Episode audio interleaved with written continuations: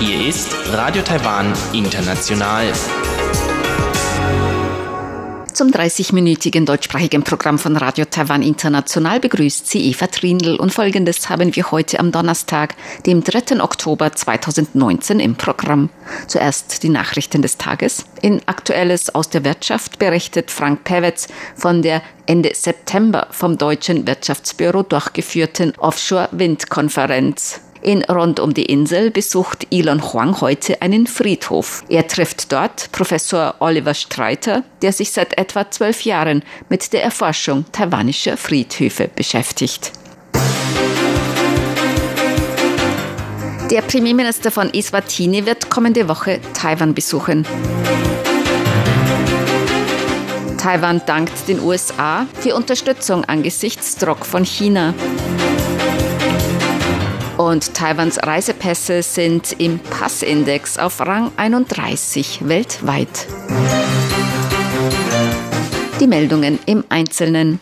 Der Premierminister von Eswatini, Ambros Mandvulo Dlamini, wird kommende Woche an der Spitze einer hochrangigen Delegation in Taiwan erwartet. Die Delegation wird vom 7. bis 11. Oktober in Taiwan sein und auch an den Feierlichkeiten zum Nationalfeiertag am 10. Oktober teilnehmen. Der Delegation gehören unter anderem auch der Minister für Wirtschaftsplanung und Entwicklung, der Finanzminister und der Minister für Naturressourcen und Energie an. Der Generaldirektor der Abteilung für Westasien und Afrika im Außenministerium, Yang Xinyi, sagte, Glamini und seine Delegation werden während ihres Aufenthalts in Taiwan auch an Veranstaltungen zu Investitions- und Handelsförderung teilnehmen.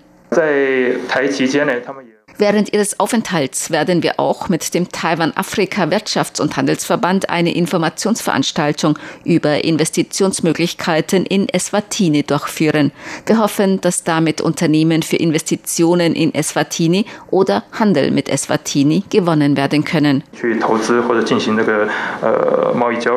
Gemäß Yang haben in diesem Jahr bereits sechs Regierungsbeamte auf Ministerebene Eswatinis Taiwan besucht. Eswatini habe auch bei internationalen Anlässen für Taiwan gesprochen, darunter bei der Generalversammlung der Vereinten Nationen und der Weltgesundheitsversammlung. Dies zeige, dass die bilateralen Beziehungen gut und stabil seien. Eswatini, das frühere Swasiland, ist der einzige afrikanische Staat, der offizielle diplomatische Beziehungen mit der Republik China, Taiwan unterhält. Taiwans Außenministerium hat den USA für die Unterstützung angesichts des Drucks von China gedankt. Assistant Secretary für Indo-Pazifik im US-Verteidigungsministerium Randall Schriever hat gesagt, er werde bei seinem bevorstehenden China-Besuch den politischen Standpunkt und die Besorgnis der USA wiederholen, sollte Peking die Taiwan-Frage zur Sprache bringen. Diese Aussage machte Schriever am Dienstag bei einem Symposium über die US-China-Beziehungen der US-Denkfabrik Brookings Institution. Schriever wird kommende Woche China besuchen. Auf die Frage, ob über Taiwan gesprochen werde, antwortete Schriever, der Standpunkt der USA sei konsistent und klar. Falls Peking die Taiwan-Frage anspreche, werde er die Politik und Besorgnis der USA wiederholen. Taiwans Außenamtssprecherin Joanne O oh sagte heute in einer Pressekonferenz dazu. Dies bestätigt die engen freundschaftlichen Beziehungen zwischen Taiwan und den USA. Seit dem Amtsantritt von Präsident Trump haben hochrangige US-Regierungsbeamte mehrmals öffentlich das Festhalten am Taiwan Relations Act bestätigt und die Demokratie Taiwans gelobt. In Zukunft wird unsere Regierung ebenfalls weiterhin auf der Basis der positiven Interaktionen zwischen Taiwan und den USA die bilateralen Kooperationen und partnerschaftlichen Beziehungen in den verschiedenen Bereichen vertiefen und gemeinsam Frieden, Stabilität und Wohlergehen in der indopazifischen Region fördern. So die Außenamtssprecherin. Nach dem Brückeneinsturz in Ilan ist heute der letzte noch Vermisste tot geborgen worden. Beim Einsturz der Hafenbrücke in Namfangau in Ilan in Nordost-Taiwan am Montag kamen sechs Arbeiter auf Fischerbooten ums Leben. Drei waren aus Indonesien und drei aus den Philippinen. Zwölf Menschen wurden verletzt. Die Regierung hat mittlerweile die zuständigen Behörden angewiesen, Pläne zur Überprüfung alter Brücken vorzulegen. Präsidentin Tsai Ing-wen sagte heute, dass diese Pläne schnell vorgelegt werden sollen, damit notwendige Verstärkungsarbeiten bald in Angriff genommen werden können. Die Ursache und der Hergang des Unglücks werden untersucht. Diese Angelegenheit muss in allen Einzelheiten untersucht werden. Es darf niemand geschützt werden und die Verantwortlichen müssen dafür auch die Verantwortung tragen. Premierminister Su Tseng-Chang hat das Verkehrsministerium angewiesen, das Inspektionssystem für Brücken zu prüfen, vor allem Brücken mit ungewöhnlicher Bauweise, Brücken in Küstennähe und Brücken, die von Erdrutschen betroffen sind. Die Nanfang-Au-Brücke, eine gegabelte Einzelbogen-Stahlbrücke, ist vor etwa 21 Jahren fertiggestellt worden. Ab heute ist der Zugang vom Unfallort vom Nanfang-Au-Hafen zum offenen Meer wieder frei, nachdem ein Zufahrtskanal von Teilen der eingestürzten Brücke befreit worden ist. Taiwans Reisepässe sind auf dem jüngsten Ranking von Henley Partners auf Rang 31. Der Passportindex der Beratungsfirma Henley Partners zeigt, wie viel Reisefreiheit Reisepässe bieten. Besitzer eines taiwanischen Passes können derzeit in 145 Länder einreisen, ohne vorher ein Visum beantragen zu müssen. Ganz oben auf der Rangliste sind die Pässe von Japan und Singapur, deren Bürger und Bürgerinnen 190 Länder visumfrei oder mit Visa on Arrival bereisen können. An zweiter Stelle folgen Südkorea, Finnland und Deutschland, deren Bürger und Bürgerinnen jeweils in 188 Länder einreisen können, ohne vorher ein Visum beantragen zu müssen. Taiwan ist zusammen mit St. Lucia und St. Vincent und den Grenadinen mit 145 Destinationen auf Rang 31. Chinesische Reisepässe sind gemeinsam mit Kenia auf Rang 72. Besitzer eines chinesischen Reisepasses können in 71 Länder visafrei einreisen. Ganz unten auf der Rangliste landeten Syrien, der Irak und Afghanistan. Bürger und Bürgerinnen aus Afghanistan können nur 25 Destinationen bereisen, ohne vorher ein Visum beantragen zu müssen. Der Leitzins wird voraussichtlich bis Ende des Jahres unverändert bleiben. Gemäß Taiwans Zentralbankchef Yang Qinlong werde die Zentralbank voraussichtlich bis Ende des Jahres keine Anpassungen des Leitzinses vornehmen. Die US-Notenbank hatte Mitte September den Leitzins erneut gesenkt. Dies führte zu Spekulationen, ob auch Taiwans Zentralbank entsprechende Anpassungen vornehmen werde. Zentralbankchef Yang Qinlong sagte heute im Parlament auf die Frage eines Abgeordneten nach möglichen Zinsanpassungen. Angesichts der jetzigen Wirtschaftsdaten seit der letzten Aufsichtsratssitzung im September haben wir keine Pläne für eine Zinssenkung. Damit bliebe der Leitzins das 14. Quartal in Folge unverändert. Zentralbankchef Yang sagte außerdem, es sei zu erwarten, dass die US-Notenbank den Leitzins bis Ende des Jahres nochmals senken werde. Taiwans Zentralbank werde die weiteren Schritte der US-Notenbank und mögliche Auswirkungen auf die globale Wirtschaft genau beobachten. Zur Börse. Die Taipei-Börse hat heute niedriger geschlossen. Der Aktienindex TAIEX fiel um 71,97 Punkte oder 0,66 Prozent auf 10.875,91 Punkte. Der Umsatz erreichte 119,29 Milliarden Taiwan-Dollar. Das sind umgerechnet 3,51 Milliarden Euro oder 3,84 Milliarden US-Dollar. Das Wetter. Heute gab es inselweit viel Sonne, im Süden und Osten zum Teil bewölkt und örtlich etwas Regen. Bei Temperaturen bis 35 Grad Celsius in Süd- und Mittel-Taiwan und bis 33 Grad im Norden Taiwans. Die Aussichten für morgen Freitag, dem 4. Oktober 2019. Auch morgen wieder strahlendes Herbstwetter in ganz Taiwan, blauer Himmel und viel Sonne bei Temperaturen bis 32 Grad Celsius. Nur im Süden und Osten kann es örtlich vereinzelt wieder etwas regnen.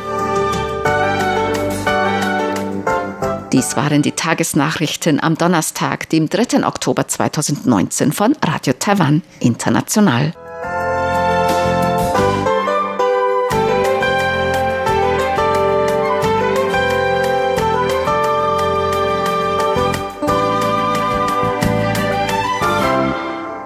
Folgt Aktuelles aus der Wirtschaft mit Frank Pewetz.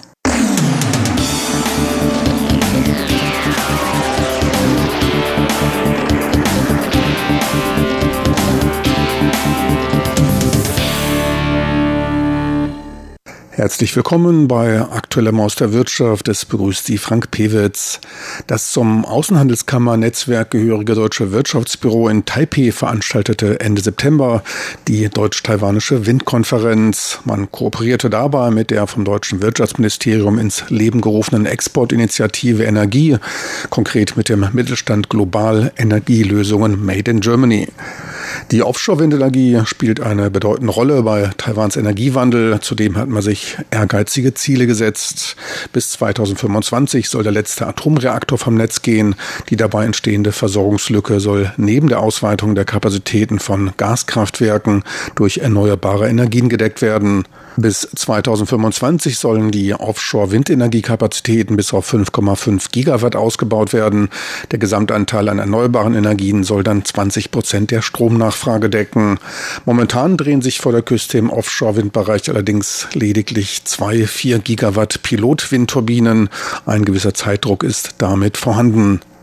Gleichzeitig ist Offshore-Windenergie für Taiwan absolutes Neuland. Man ist daher für den milliardenschweren Ausbau der Windenergie auf ausländische Technologie und Know-how angewiesen. Die global bedeutendsten Akteure im Offshore-Windbereich sind natürlich schon vor Ort, mit ihnen auch einige der zur Konferenz geladenen mittelständischen Spezialdienstleister, die mit den Entwicklern und Betreibern von Windparks schon langjährige Geschäftsbeziehungen pflegen. Axel Limberg, geschäftsführender Direktor des Deutschen Wirtschaftsinstitutes, wies auf die Gemeinsamkeiten zwischen Deutschland und Taiwan hin. Beide Länder planen den Atomausstieg, verfügen über einen etablierten Produktionssektor und wollen den Anteil der erneuerbaren Energien deutlich erhöhen. Sabrina Schmidt-Koschella, Vize-Generaldirektorin des Deutschen Institutes Taipei, wies auf die große Rolle Deutschlands beim Ausbau der Windenergie in Taiwan hin, was auch durch die beiden von Siemens Gamesa gelieferten Turbinen der beiden Pilot Windräder zum Ausdruck komme. Weitere Konferenzteilnehmer waren Vertreter des zum Wirtschaftsministerium gehörigen Energiebüros in Taiwan. Ebenfalls anwesend war das World Offshore Forum Wind, WFO. Das WFO ist ein relativ junger Verband, der sich als Gesprächs- und Kontaktplattform für die im Windbereich tätigen Unternehmen anbietet und ihnen dabei hilft, mit einer Stimme die Kommunikation mit den Regulierungsbehörden zu führen. Alexander Of, geschäftsführender Vizepräsident der WFO Asia Pacific, ging auf den Standort Taiwan und die Herausforderungen beim Ausbau der Windenergie ein.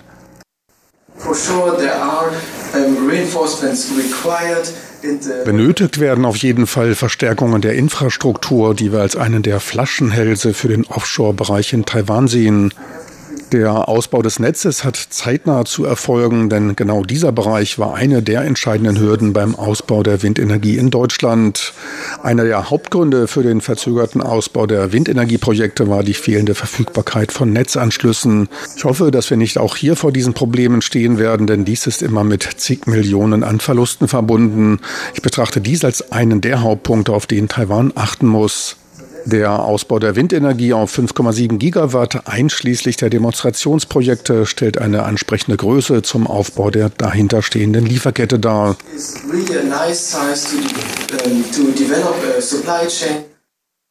Die Standortbedingungen in Taiwan bezeichnete er als gut. Wir haben hier sehr vorteilhafte natürliche Bedingungen. Die Windgeschwindigkeiten überschreiten hier 11 Meter die Sekunde, was einen wirklich guten Wert darstellt und auch für entsprechende Umsätze sorgen wird. Dies ist auch vergleichbar mit den Bedingungen in der Nordsee, wo wir im Durchschnitt eine Windgeschwindigkeit von 10 Metern die Sekunde und 4000 Betriebsstunden vorfinden. Auch die Wassertiefe ist moderat. Gleichzeitig liegen die Standorte küstennah, was vorteilhaft ist, da die Verlegung von Kabeln wirklich teuer teuer und auch eine komplexe Aufgabe ist. Herausforderungen bestehen angesichts von Erdbeben und Taifunen, ein in den Medien und den Märkten viel diskutiertes Thema. Daher müssen alle Turbinen Taifun-zertifiziert sein, wie es schon in Japan der Fall ist. Wegen der Erdbeben muss es bei den Substrukturen einige Anpassungen geben. Gleiches gilt für die Masten. Dies ist aber keine anspruchsvolle Raketentechnologie. Mit etwas Zeit und Ingenieursleistung wird man dies an die Gegebenheiten anpassen. Auf den Punkt gebracht, die natürlichen Bedingungen sind hier herausragend und vergleichbar mit den besten Bedingungen in Europa. Es müssen aber die lokalen Herausforderungen gemeistert werden. Zu den Herausforderungen für Taiwan sprach ich später mit Lorenz Müller, Ingenieur und Leiter der Abteilung für Regulierungsangelegenheiten bei der 50 Hertz Transmission GmbH. 50 Hertz ist der nord- und ostdeutsche Stromnetzbetreiber und ist für das reibungslose Funktionieren von mehr als 10.000 Kilometern an Hochspannungsleitungen verantwortlich. Taiwan ist ja nun ein alleinstehendes Stromnetz, da ist Weiterleitung in andere Länder nicht möglich. Was sind da die Herausforderungen und welche Lösungen könnte man da anbieten? Ja, letztendlich ist, äh, letztendlich ist immer das Problem natürlich die Vergleichmäßigung. Äh, der Einspeisung, äh, das kann man machen durch Speicherkapazitäten, die man aufbaut, dass man also Pumpspeicherwerke zum Beispiel nutzt oder auch Batteriespeicher oder ähm, neue Arten von, äh, von Speicherung. Ähm, was man äh, perspektivisch dann überlegen muss, was wir auch in Deutschland überlegen, ist, ähm, eine äh, Umwandlung in andere Energieformen vorzunehmen. Das heißt äh, zum Beispiel über Elektrolyse dann äh, den Strom in Wasserstoff umzuwandeln, um den dann nachher entsprechend nutzen zu können. Das heißt eine Art äh, Sektorkopplung dann vorzunehmen. Und das ist letztendlich sicherlich äh, der nächste Schritt, der momentan auch noch sehr teuer ist natürlich, aber letztendlich äh, ist das der Weg, in den man, auf den man sich begeben muss. Aber da sind auch ziemlich große Effizienzverluste gehen damit einher. Ne? Momentan aus 50 Prozent oder teilweise aus 75 Prozent Prozent gehört? Ja, das ist richtig. Also der äh, Wirkungsgrad äh, ist da noch nicht so besonders hoch, ähm, aber die Alternative ist letztendlich abregeln, das heißt gar nicht nutzen äh, und die, die äh, Erzeugung dann ja, abschalten äh, in, in Zeiten, wo viel Wind ist oder eben den Strom dann doch zu nutzen, äh, sei es auch mit einem hohen Wirkungsgradverlust. Ein bisschen was haben sie noch besser als nichts. Ja, das ist richtig. Genau das ist äh, das Ding. Also natürlich in, in, Deutschland haben wir die Möglichkeit, das große Verbundnetz zu nutzen. Das ist in Taiwan sicherlich schwieriger, äh, weil die Distanzen zu den angrenzenden Ländern doch zu groß sind. Aber wie gesagt, entweder die direkte Speicherung äh, in, in Wasser oder eben ähm, die Umwandlung dann über die Sektorkopplung äh, in andere ähm, Energieformen, Wasserstoff im Wesentlichen, den man ja dann auch für den Verkehrssektor zum Beispiel nutzen kann. Welcher Zeitrahmen wird für den Ausbau so eines Stromnetzes, dieser entsprechenden Beziehungsausbau, was wird da angelegt? Hängt ganz wesentlich ab äh, davon, wie lange Genehmigungsverfahren dauern. Ich sage mal, die Errichtung einer Leitung ist relativ schnell möglich, wenn Sie alle Genehmigungen äh, in der Tasche haben. Und das ist in Deutschland das große Problem, dass eine Genehmigung für eine große Freileitung, zum Beispiel auch für eine Kabelstrecke, ähm, schnell mal zehn Jahre Zeit braucht. Und äh, ich weiß nicht, wie das in, in Taiwan ähm, gehandelt wird. Auch dort gibt es relativ hohe Umweltanforderungen etc und, und äh, Verträglichkeitsprüfungen, die erforderlich sind. Insofern ist das sicherlich ähm, der entscheidende Faktor, schnell Genehmigungen, ähm, Genehmigungsverfahren durchzuführen, um die Leitung dann bau bauen zu können. Und natürlich äh, ist es ein, ein, ganz großes Thema. Sie brauchen ein entsprechend starkes Netz. Ähm, wenn Sie jetzt alles konzentriert an einem äh, Knoten, an einem Punkt quasi ins Netz einspeisen und Sie haben dann mal einen Fehler in diesem Umspannwerk, äh, dann haben Sie natürlich ein Problem. Dafür müssen Sie entsprechend ähm, Redundanz schaffen. Ähm, dass, äh, dass solche Fehler abgefangen werden können. Ähm, und äh, dafür muss das Netz entsprechend auch ausgebaut sein. Das heißt, eine Leitung zum Beispiel jetzt in den äh, äh Verbrauchsschwerpunkt wäre sicherlich problematisch, wenn es nicht mehr gibt, äh, wenn diese Leitung mal ausfällt. Ja, bei diesen äh, Durchleitungstrassen, was sind da die, äh, die Umweltanforderungen an solche Straßen? Man, hier liegt ja sowohl der Einspeisepunkt als auch die Weiterleitung, im, gerade im dicht besiedelten Teil von Taiwan im Westen, an der Westküste runter, wo 90 Prozent der Leute, also auf einem Viertel der Fläche des Landes, wohnen eben 23 Millionen. Was sind da für Herausforderungen zu beachten? Na, letztendlich äh, müssen Sie natürlich die Bevölkerung vor Ort, die dann durch die Leitung ähm, beeinträchtigt wird, im weitesten Sinne, dass man letztendlich die Leitung sieht, äh, dass die Leitung dann an den Grundstücken vorbeiläuft, äh, die müssen Sie ähm, davon überzeugen und, und äh, äh, Sie brauchen die Akzeptanz vor Ort. Das ist immer das Thema, dass, dass zwar grundsätzlich äh, alle Leute sagen, ja, wir wollen Energiewende, wir wollen auch eine Leitung, aber bitte nicht hier genau bei meinem Grundstück. Ähm, und das sind natürlich Themen, mit denen Sie umgehen müssen. Das heißt, Sie müssen von der Notwendigkeit die, äh, die Leute überzeugen. Sie müssen ähm, auch schauen, dass das äh, mit minimalstmöglichem Eingriff auch in die Natur, äh, Sie brauchen ja im Zweifel auch Baumschlag, um dann Trassen freizuräumen, um die Leitung errichten zu können. Solche Dinge, dass das entsprechend ähm, dann, dann vonstatten gehen kann und äh, auch Verständnis und Akzeptanz trifft. Diverse Fragen, die es noch zu lösen gibt. Die Nutzung von Pumpspeicherkraftwerken in Taiwan ist arg begrenzt. Dafür sind die topografischen Bedingungen nicht gegeben. Einer der Haupteinspeisepunkte für Windenergie liegt in Zhanghua. Dort sollen Kapazitäten von 6 Gigawatt ausgebaut werden, etwa ein Sechstel der maximalen Stromproduktion. Das war's in aktueller Maus der Wirtschaft. Es verabschiede ich von Ihnen Frank Piewitz. Nun folgt rund um die Insel. Elon Huang führt ein Gespräch mit Professor Oliver Streiter über taiwanische Friedhöfe. Heute geht es weiter mit meinem Gespräch mit Professor Oliver Streiter, der sich seit etwa zwölf Jahren der Erforschung taiwanischer Friedhöfe und Gräber gewidmet hat. Den ersten Teil schloss Professor Streiter mit der Beschreibung des japanischen Grabsteins in Form einer Säule und wie man daran den japanischen Einfluss in Taiwan in der Vergangenheit sehen kann.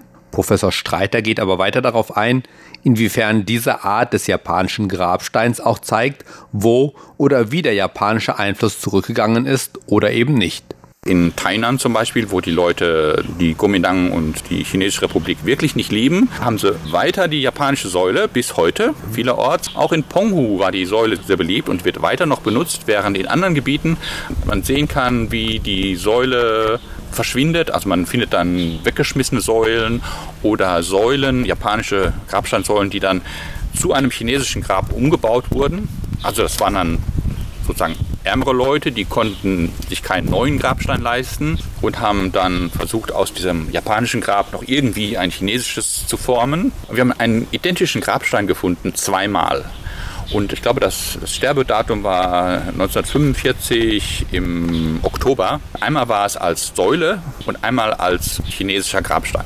Das heißt, diese Person ist gestorben und dann hat man erst die japanische Säule angefertigt und dann war Ende des Krieges und Japaner sind abgerückt und die Kuomintang ist gekommen und dann hat man den gleichen Grabstein nochmal dann als chinesischen Grabstein neu gemacht.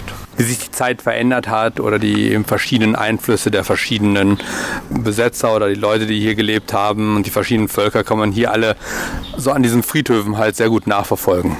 Ja, absolut. Sowohl in der Form als auch der Beschriftung, als auch der Abwesenheit von Gräbern. Das mag vielleicht irritieren, aber es ist ein bekanntes Phänomen, zum Beispiel in der Literatur, dass wenn ein Regimewechsel ist oder eine kritische Periode in einem Land ist, dass Leute nicht schreiben oder sie haben etwas geschrieben und publizieren es nicht. Zum Beispiel Zeit der Französischen Revolution sind in Frankreich die Anzahl der Publikationen fast gegen Null gegangen, weil die Leute nicht gewagt haben, ihre Werke zu publizieren, weil sie wussten, wussten, vielleicht in der nächsten Woche gibt es eine neue Regierung und dann bin ich unter der Guillotine. Und das gleiche Phänomen findet man auch sowohl von dem Wechsel von der Qing-Dynastie zu den Japanern, wie auch von den Japanern zur Kuomintang. Das heißt, die Leute haben zu der Zeit nicht gewagt, ihre Grabsteine zu beschriften, weil sie eventuell nicht wussten, wie sie sie beschriften sollten. Oder sie haben gesagt, warten wir mal, bis alles klar ist. Und wenn man dann sich die Statistik anguckt, die eigentlich immer steigt, also man hat immer mehr Gräber, je jünger die Gräber werden, aber so 1895 gibt es dann so eine Delle in der Kurve und dann gibt es nochmal 1945 so eine Delle in der Kurve. Da fehlen einfach Gräber, die nicht beschriftet wurden. Durch die Japaner wurde zum Beispiel auch die ganze Ortsnamenlokalisierung auf den Grabsteinen neu gestaltet. Vor 1895 hatten fast alle Grabsteine oder die meisten Grabsteine als Ortsnamen einen Ort in China auf dem Grabstein. Und während der japanischen Zeit sind zwei Sachen passiert. Das eine ist, dass Leute angefangen haben, sich mit ihrem Ort zu identifizieren und haben sozusagen den lokalen Ortsnamen auf ihre Grabsteine geschrieben, sowas wie Tainan oder Xindian oder sowas. Das deckt sich mit anderen Forschungen, die sagen, zu der Zeit ist ungefähr die taiwanische Identität entstanden. Also man sieht hier die Verbindung zwischen Ortsnamen und Identität. Zum anderen ist ein anderes Phänomen entstanden, das sehr viel komplizierter zu verstehen ist. Das ist Tang Hao. Das heißt, plötzlich ist in der japanischen Zeit das Tang Hao aufgetaucht. Tang Hao ist hauptsächlich ein mythischer Ortsname in Nordchina, kommt aus der Zeit der Song-Dynastie und das ist eine feste Assoziation von Familiennamen und sogenannten Ortsnamen, dem Tang Hao. Zum Beispiel die Familie Chen hat als Tang Hao Ingchuan. Das ist eine alte Tradition, es ist eine literarische Tradition, aber in der japanischen Zeit ist dieses Tang Hao als Ortsnamen aufgetaucht auf den Grabsteinen. Wir haben das zurückgeführt und haben verschiedene Einflüsse festgestellt. Und zum einen gibt es einen Einfluss, sehr interessant. Das Tang Hao auf den Grabsteinen wurde in Penghu erfunden. Wir können das, praktisch das Datum feststellen und das Dorf, in dem es erfunden wurde, in dem wir alles zurückführen. Und von Penghu hat es sich ausgeweitet und weil viele Steinmetze, aber auch viele andere Leute von dem armen Penghu nach Taiwan übergesiedelt sind, also nach Kaohsiung und Pindong, haben sie diese Kultur mitgebracht und die hat sich dann über ganz Taiwan verbreitet, sodass jetzt zum Beispiel viele Leute in Taiwan denken, Ihre Familie kommt aus zum Beispiel Inchuan und Inchuan ist aber, wenn es das überhaupt gibt oder gab, hat es vielleicht gegeben, irgendwo, niemand weiß wo, im Norden von China. Aber viele Taiwanesen, die wollen gar nicht wissen, wo es ist. Viele resonieren wie folgt. Die sagen, meine Muttersprache ist Taiwanisch. Also komme ich aus Fujian. Mein Ortsname ist Ingchuan, also ist Ingchuan in Fujian und ist meine Heimat. Dieses hat die Kuomintang schlauerweise begriffen und hat dann zwischen 1960 und 1970 ganz viele Bücher publiziert zum Tang Hao und hat dann, die Bücher hießen alle irgendwie sowas wie 500 äh, Namen, ein Blut oder wir sind alle ein Volk und sowas und hat halt diese Kultur des Tanghaus nochmal verbreitert und hat Bücher in jede Bibliothek gestellt, die dieses Tanghau erläutern. Die Kuomintang hat aber damals ein paar Fehler gemacht bei ihrer Auflistung des Tanghaus. Und diese Fehler, die die Kuomintang gemacht hat, die können wir auf den Grabsteinen wiederfinden. Das heißt, wir wissen sozusagen, welche Grabsteine sozusagen Kopie älterer Grabsteine sind und welche von diesen Kuomintang Kuomintang-Publikationen beeinflusst wurden sodass wir die Situation haben, dass viele Taiwanesen heute vor ihrem Grabstein stehen, einen Ortsnamen haben, nicht genau wissen, wo der ist, aber dann an den Grabstein glauben und sagen, das ist mein Ortsname, das ist meine Heimat. Das ist aber nur eine Rekonstruktion von einem literarischen Werk, das heißt Bei Xing, die 100 Familien und einer Promotion dieser ganzen Konzeption durch die Kuomintang, was dann zum Beispiel von Ma Ying-jeou immer wieder in seinen Diskurs eingebaut wurde. Wir kommen alle vom gleichen Ort, aber der Weg war ein anderer. Genau das ist, was das Tang Hao sozusagen ausdrückt. Wir kommen alle aus Nordchina. Der Weg war ein anderer. Wir waren länger in Nordchina und sind schneller runtergekommen. Und ihr habt sozusagen 2000 Jahre gebraucht, um vom Norden rüber zu kommen nach Taiwan. Das ist nur eine von vielen Geschichten. Man kann dann auch sich das Material angucken. Wo kommt das Material her? Dieses Material stellt auch Handelswege dar. Man kann sich die Größe der Grabsteine angucken. Ist auch total spannend, weil es da diesen Luban gab, den mythischen Tischler sozusagen, der Maße aufgestellt hat, was gute Maße sind und schlechte Maße sind, welche Maße glückbringend sind für die Lebenden und welche sind glückbringend für die Toten. Und dann kann man sozusagen einfach nur, indem man mit seinem Zollstock an einen Grabstein geht, kann man feststellen, welche Konzeption die Leute damals hatten, als dieses Grab errichtet wurde. Was hatten die für eine Geisteswelt? Wie haben sie diesen Grabstein irgendwie konzipiert? Das gleiche betrifft auch die Anzahl der chinesischen Schriftzeichen auf dem Grabstein. Da gibt es verschiedene Systeme, wie viele Schriftzeichen denn jetzt gut sind und welche schlecht sind. Und das im Moment meist gebrauchte System ist das von Sheng Lao Bing Se Ku. Sheng ist geboren werden, Lao ist alt, Bing ist krank, Se ist sterben und Ku ist bitter. Interessanterweise, das ist auch natürlich sehr interessant, das ist natürlich ein buddhistisches Konzept. Und zum Beispiel Koreaner, die kennen nur Sheng Lao Bing Se ohne das Ku. Das wurde alles vom Taoismus übernommen und dann umgewandelt und wurde gesagt, oh, Sheng ist gut und Lao ist gut. Also geboren und alt ist gut. Wir wollen alle viele Kinder haben und wollen alt werden. Bing, krank ist, ist nicht gut und sterben ist nicht gut und Bitterkeit ist auch nicht gut. Das heißt, im Grunde ist 1 und 2 gut. Aber wenn man jetzt äh, Zahlen hat wie 11 und 12, wie macht man das? Man zählt dann im Kreis. Zum Beispiel 10 ist Sheng Lao Bing Se Ku, Sheng Lao Bing Se Ku. Also ist schlecht. Aber wenn ich jetzt 11 habe, dann habe ich Sheng Lao Bing Se Ku, Sheng Lao Bing Se Ku, Sheng. Und dann ist das wieder okay. Das heißt, die einzelnen Teile des Grabsteins, der Mittelteil, von dem ich gesprochen habe, wo der Name des Verstorbenen erwähnt ist, der sollte eigentlich auf Lau enden, auf alt.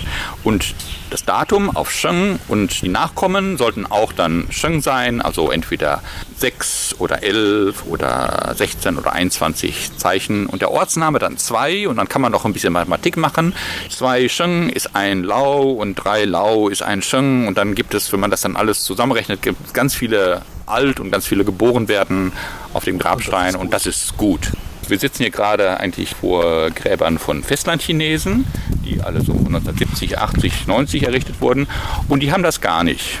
Die haben nicht diese Gedankenwelt. Das heißt, wenn man die jetzt misst, die haben nicht diese magischen Maße, die Anzahl der chinesischen Zeichen, die sind nicht nach Shenglao Bing Ku. Wenn man jetzt irgendwo über den Berg geht und da äh, Gräber von Holo finde, dann kann man eigentlich schon sagen, wie wie weit, wie groß die Grabsteine sind und wie viele Schriftzeichen die haben. Ganz andere Geisteswelt. Soweit der zweite Teil meines Gespräches mit Professor Oliver Streiter. In dem nächsten Teil geht Professor Streiter speziell auf den Friedhof ein, auf dem wir uns befinden, dem Friedhof des Weißen Terrors. Sie hörten das deutschsprachige Programm von Radio Taiwan